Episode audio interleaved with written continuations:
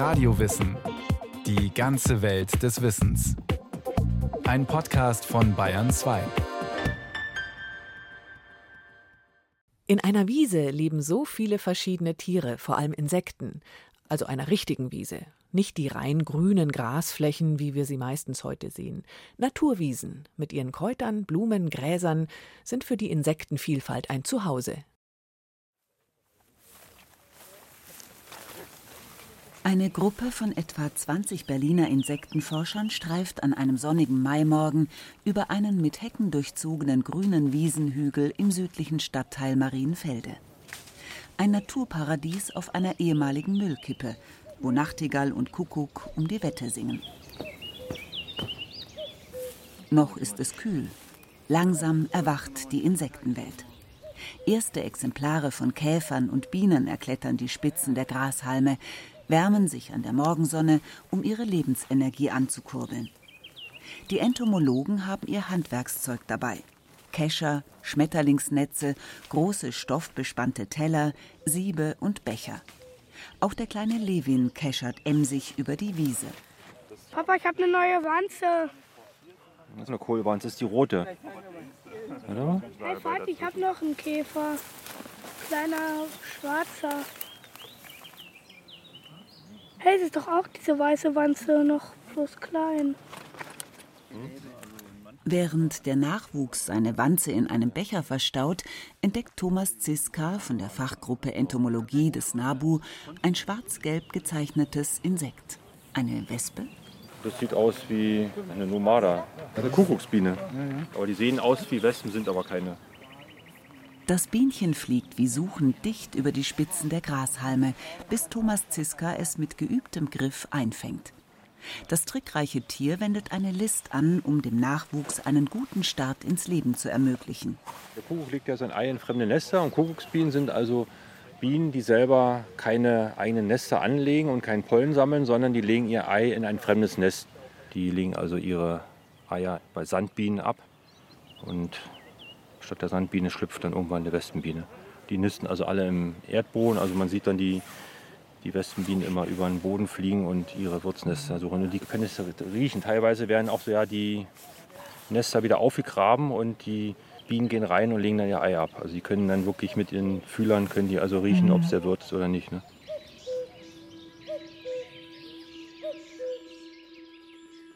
Insekten bestimmen ist ein schwieriges Geschäft.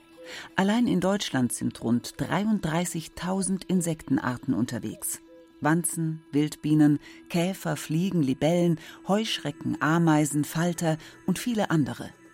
Insekten sind an die unterschiedlichsten Lebensräume angepasst. Manche der Tierchen sind winzig klein, ihre artspezifischen Merkmale sind nur unter dem Mikroskop zu bestimmen, wenn überhaupt. Viele Arten harren sogar noch der Entdeckung. Ein großer Teil der Insekten verbringt zumindest einen Teil des Lebens auf, in, über, unter oder neben einer Wiese. Was aber ist eine Wiese? Offiziell nennt man Wiesen Grünland oder Dauergrünland. Gemeint sind damit Grasflächen, die über längere Zeiträume hinweg weder gepflügt noch neu eingesät, aber beweidet oder gemäht werden. Wiesen sind also menschengemacht und seit Jahrtausenden eng mit der Viehhaltung verbunden. Es gibt feuchtere oder trockenere Wiesen mit jeweils unterschiedlichen Zusammensetzungen von Pflanzenarten. Viele Insekten ernähren sich vom Nektar der Blüten, sammeln Pollen für die Brut und bestäuben so nebenbei Blumen, Bäume und Sträucher. An diesem Weißdornbusch am Wiesenrand ist einiges los. Bienen, Hummeln, Fliegen und ein dicker, grün-golden schimmernder Rosenkäfer brummen durcheinander. Der Busch steht östlich von Berlin in einem Naturschutzgebiet, wo die Wiesenwelt noch in Ordnung ist. Professor Thomas Schmidt, Direktor des Senckenberg Entomologischen Instituts in Müncheberg und Spezialist für Tagfalter, erklärt, was an dieser Wiese so ideal ist, aus der Sicht der Insekten. Diese Wiese hier, die wird gemäht. Das heißt also, das alte Gras wird entfernt, damit die Wiese nicht total verfilzt aber sie wird natürlich sehr extensiv gemäht. Das ist also reine Pflegemaßnahmen, die hier stattfinden, um eben diese Wiese in diesem vorzüglichen Zustand zu erhalten. Ja, auf einem Quadratmeter haben wir ja mehrere Dutzend Pflanzenarten drauf. Und was wir auch sehen ist, Süßgräser sind nicht dominierend. Wir haben ja einige Seggen, wir sind ja im Feuchtgebiet und wir haben sehr viele Blütenpflanzen. Wir haben Wicken, wir haben also verschiedene Doldengewächse, die hier kommen. Da kommen welche raus. Ne? Wir haben hier Fingerkräuter, hier wieder den Katzenbaldrian. Also das hier ist wirklich bei den Tagfaltern einer der artenreichsten Lebensräume von ganz Norddeutschland.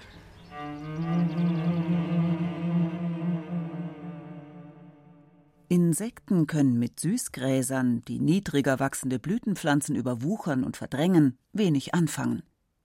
Je nährstoffarmer eine Wiese ist, desto mehr Pflanzenvielfalt und Insektenarten gibt es dort. Thomas Schmidts Blick schweift über die abwechslungsreiche Wiesenlandschaft mit See, Weg, Waldrand, einzelnen Büschen und bunt getupften grünen Flächen. Denn eine Wiese ist nicht einfach nur eine Wiese. Eine Wiese ist ja immer in einer Landschaft eingebettet. Und das heißt, die Wiese sollte nicht abrupt enden, sondern wie hier langsam über Böschungen in den Wald oder sonstige Strukturen übergehen. Wenn wir durch diese sogenannten Ökotone, also wo ein Lebensraumtyp in einen anderen übergeht, durch diese Ökotone haben wir nämlich eine besondere äh, Vielfalt und Diversität in der Landschaft. Insekten brauchen diese Vielfalt, weil viele von ihnen auf bestimmte Pflanzen, Wiesentypen oder Bodenarten spezialisiert sind. Auch das Zitronenfalterweibchen, das Thomas Schmidt eben gefangen hat, braucht die Wiese und angrenzende Gehölze für seinen Lebenszyklus. Denn es sucht zwar Nektar auf der Wiese, legt seine Eier aber am liebsten auf einem Faulbaum ab. Wie der größte Teil aller Insekten machen Schmetterlinge eine vollständige Metamorphose durch, vom Ei über Larve und Puppe zum erwachsenen Insekt. Von nahem betrachtet zeigen sich an dem großen Falter die charakteristischen Merkmale des Insektenkörpers. Sechs Beine, ein Außenskelett und der dreiteilige Körperbau mit tief eingekerbter Taille. Thomas Schmidt kann an den Flügelrändern des Falters sogar sein Alter bestimmen. Wenn sie frisch sind, haben alle Schmetterlinge so einen Fransensaum und der fliegt sich langsam ab. Und gerade darin kann man auch etwa sehen, wie alt so ein Schmetterling ist. Und dann gibt es vier Kategorien. Der Fransensaum ist noch ganz heil, der Fransensaum ist schon ab, die Flügel sind schon leicht eingerissen, die Flügel sind zerfleddert.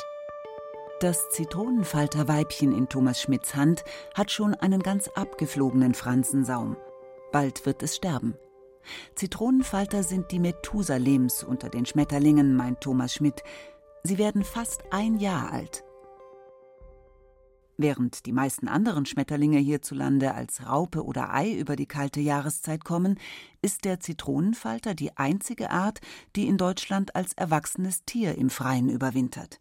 Wenn es dann kalt wird, setzen sich wirklich irgendwo auf einen Zweig, auf ein Ästchen oder sonst irgendwie sowas, lassen sich nur fast zuschneien warten, bis die Sache vorbei ist. Und deshalb sind die Zitronenfalter diejenigen Tagfalter, die man zuerst sieht.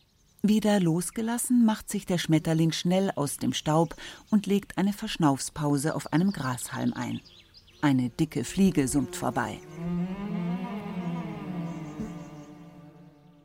Wie nimmt ein Insekt die Wiese wahr? Denn Insekten haben aus Einzelaugen zusammengesetzte sogenannte Komplexaugen mit einer Taktung von 200 Hertz. Das bedeutet, ein Insektenauge sieht 200 Bilder in der Sekunde. Die geben schon eine sehr komplexe Wiedergabe der Landschaft. Ist auch sehr unterschiedlich von Insekt zu Insekt. Es ist eine gute Rundumsicht zum Teil auch da. Aber sieht das Insekt die Wiese auch grün? Die Wiese müsste es grün sehen ein Wunderwerk, so ein Insektenauge. Es funktioniert aber deutlich anders als unser Auge und muss einen doch anderen Eindruck geben. Auch ist es so, dass Insekten zum Beispiel UV sehen können. Deshalb viele Blüten, die wir weiß wahrnehmen, sind für Insekten überhaupt nicht weiß, sondern zum Teil wunderbar ultraviolett.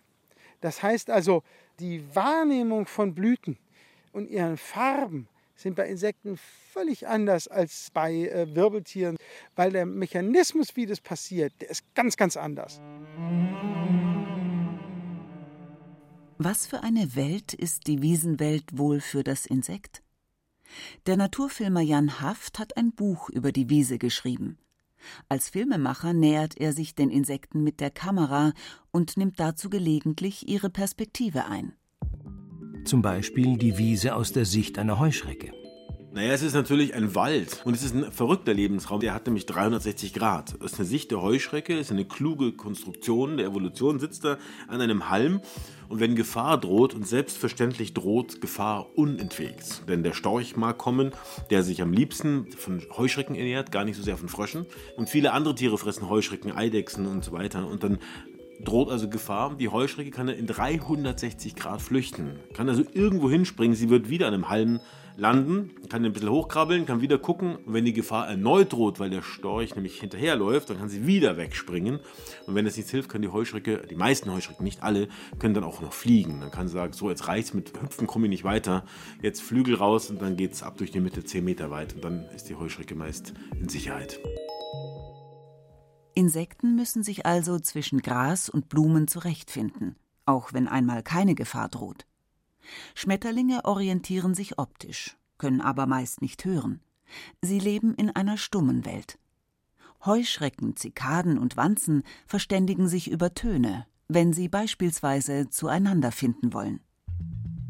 Die kleine Wanze, die sitzt also da in diesem Grasdschungel und möchte gerne, sagen wir mal, Hochzeit machen. Einen Geschlechtspartner finden und sie kann dann nicht durch die Gegend laufen und den suchen, weil Halm auf, Halm ab, da wird man nicht mehr fertig als Wanze. Und also ruft sie, singt sie. Fast alle Wanzen haben Lieder.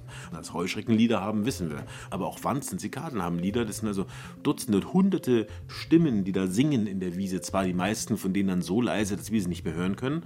Wie Wanzen rufen und das machen sie eben, um in diesem speziellen Lebensraum sich überhaupt zu treffen. Jede Wanze hat ihr eigenes Lied, jede Zikade hat ihr eigenes Lied und jede Heuschrecke. Wir haben 80 Heuschreckenarten in Deutschland und bis auf ein paar wenige, die stumm sind, das gibt es auch, haben alle ihr eigenes Lied. Ja. Und diese Lieder sind etwas, was ich sehr bedauerlich finde, die verschwinden so ein bisschen aus der Landschaft. Immer seltener hört man in Deutschland Heuschreckengesänge wie auf dieser Wiese in Brandenburg. Denn das Ökosystem Wiese ist hierzulande extrem bedroht. Das bereits erwähnte Dauergrünland bedeckte laut Statistik des Umweltbundesamtes im Jahr 2014 etwa ein Drittel der landwirtschaftlich genutzten Flächen in Deutschland nämlich knapp 5 Millionen Hektar. Das entspricht ungefähr der Größe des Bundeslandes Sachsen. Aber bei weitem nicht alle diese Flächen bieten den Insekten gute Lebensbedingungen.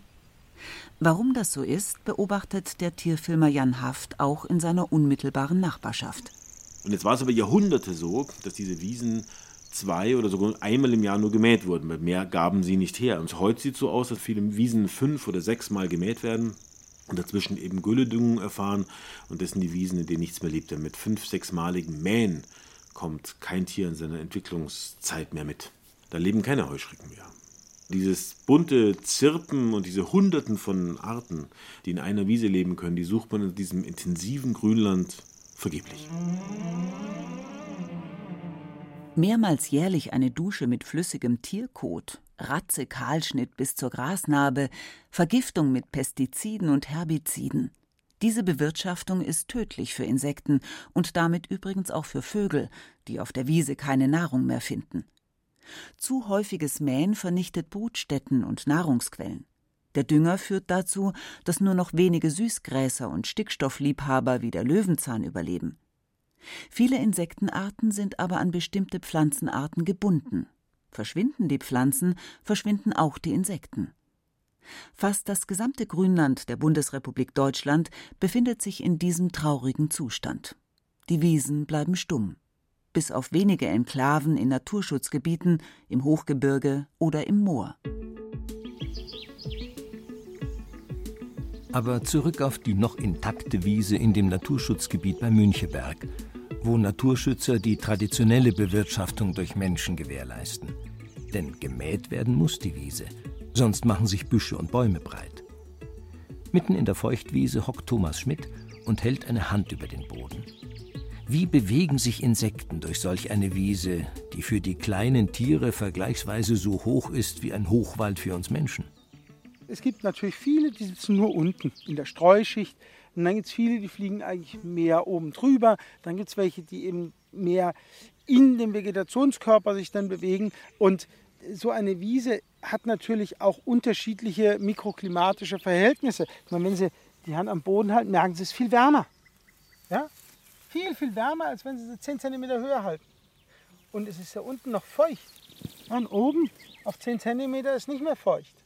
Ja? Das heißt also, je nachdem, ob die Vegetation jetzt hoch steht, ob sie dicht ist, ob sie lückig ist, haben wir auf kleinstem Raum ganz unterschiedliche mikroklimatische Verhältnisse bezogen auf Temperatur und bezogen auf Feuchtigkeit.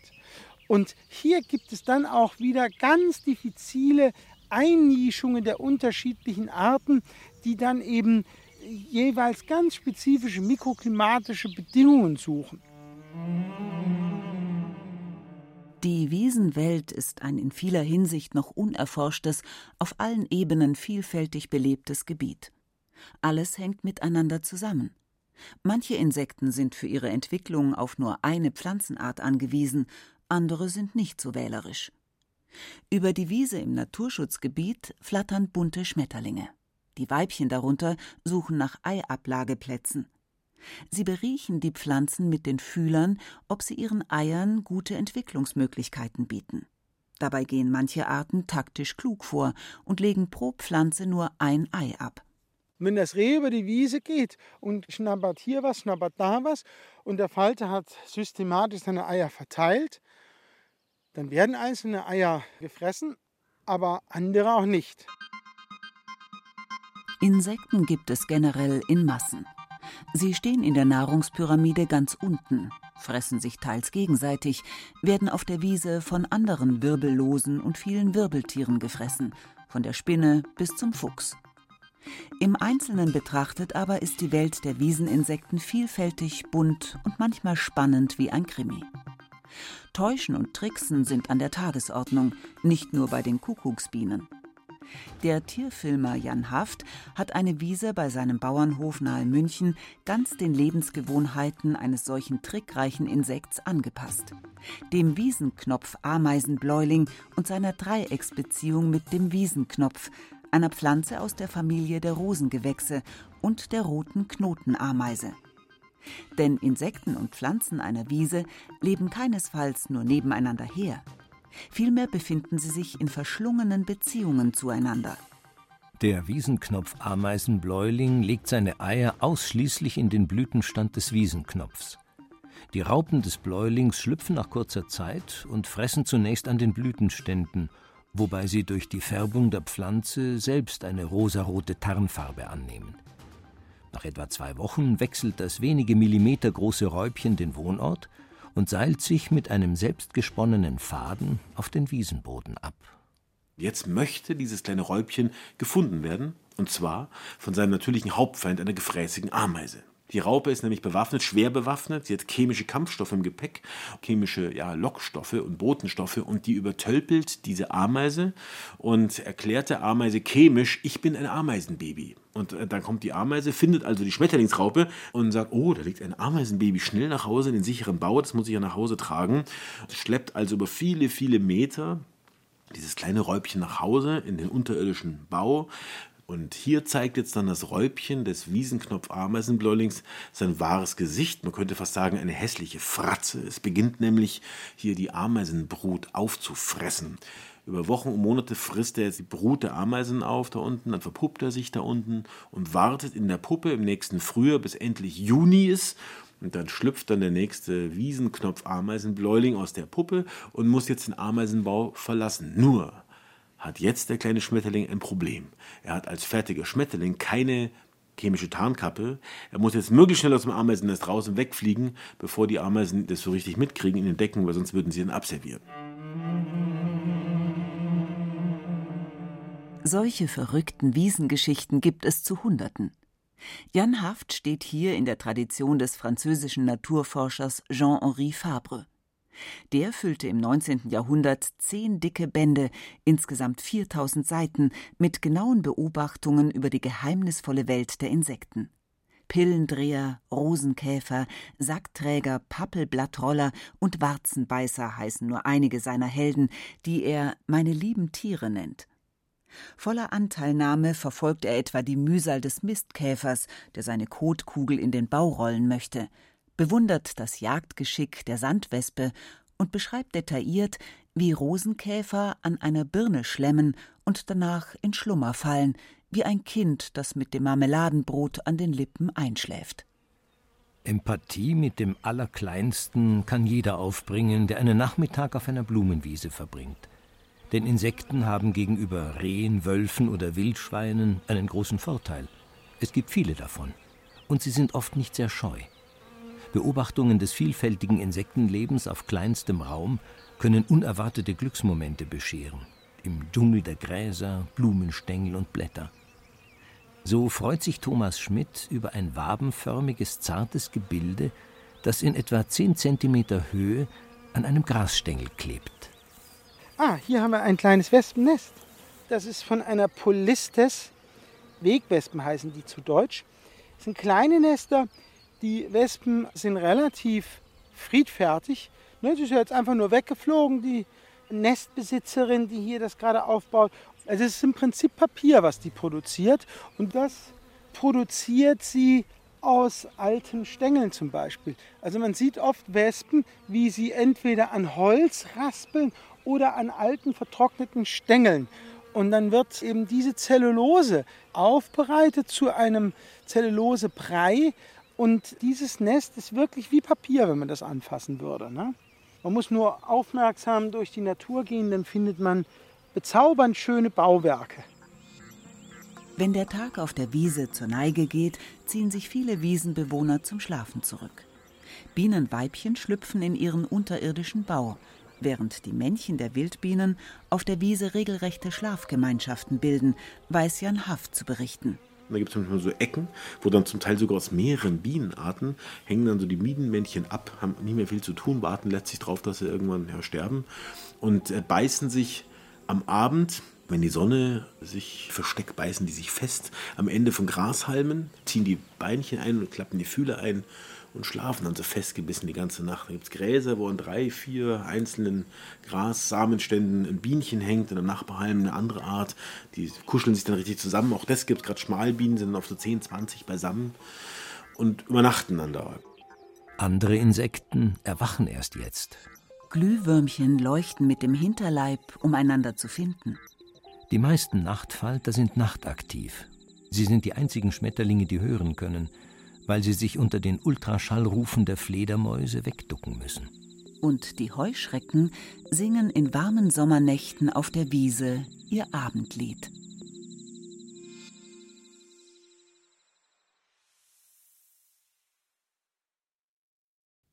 Das war Radio Wissen, ein Podcast vom Bayern 2. Autorin dieser Folge Christiane Seiler. Regie führte Susi Weichselbaumer. Es sprachen Rahel Comtes und Axel Wostri. Technik Christiane Schmidbauer. Redaktion Bernhard Kastner. Wenn Sie keine Folge mehr verpassen wollen, abonnieren Sie Radio Wissen unter bayern2.de slash podcast.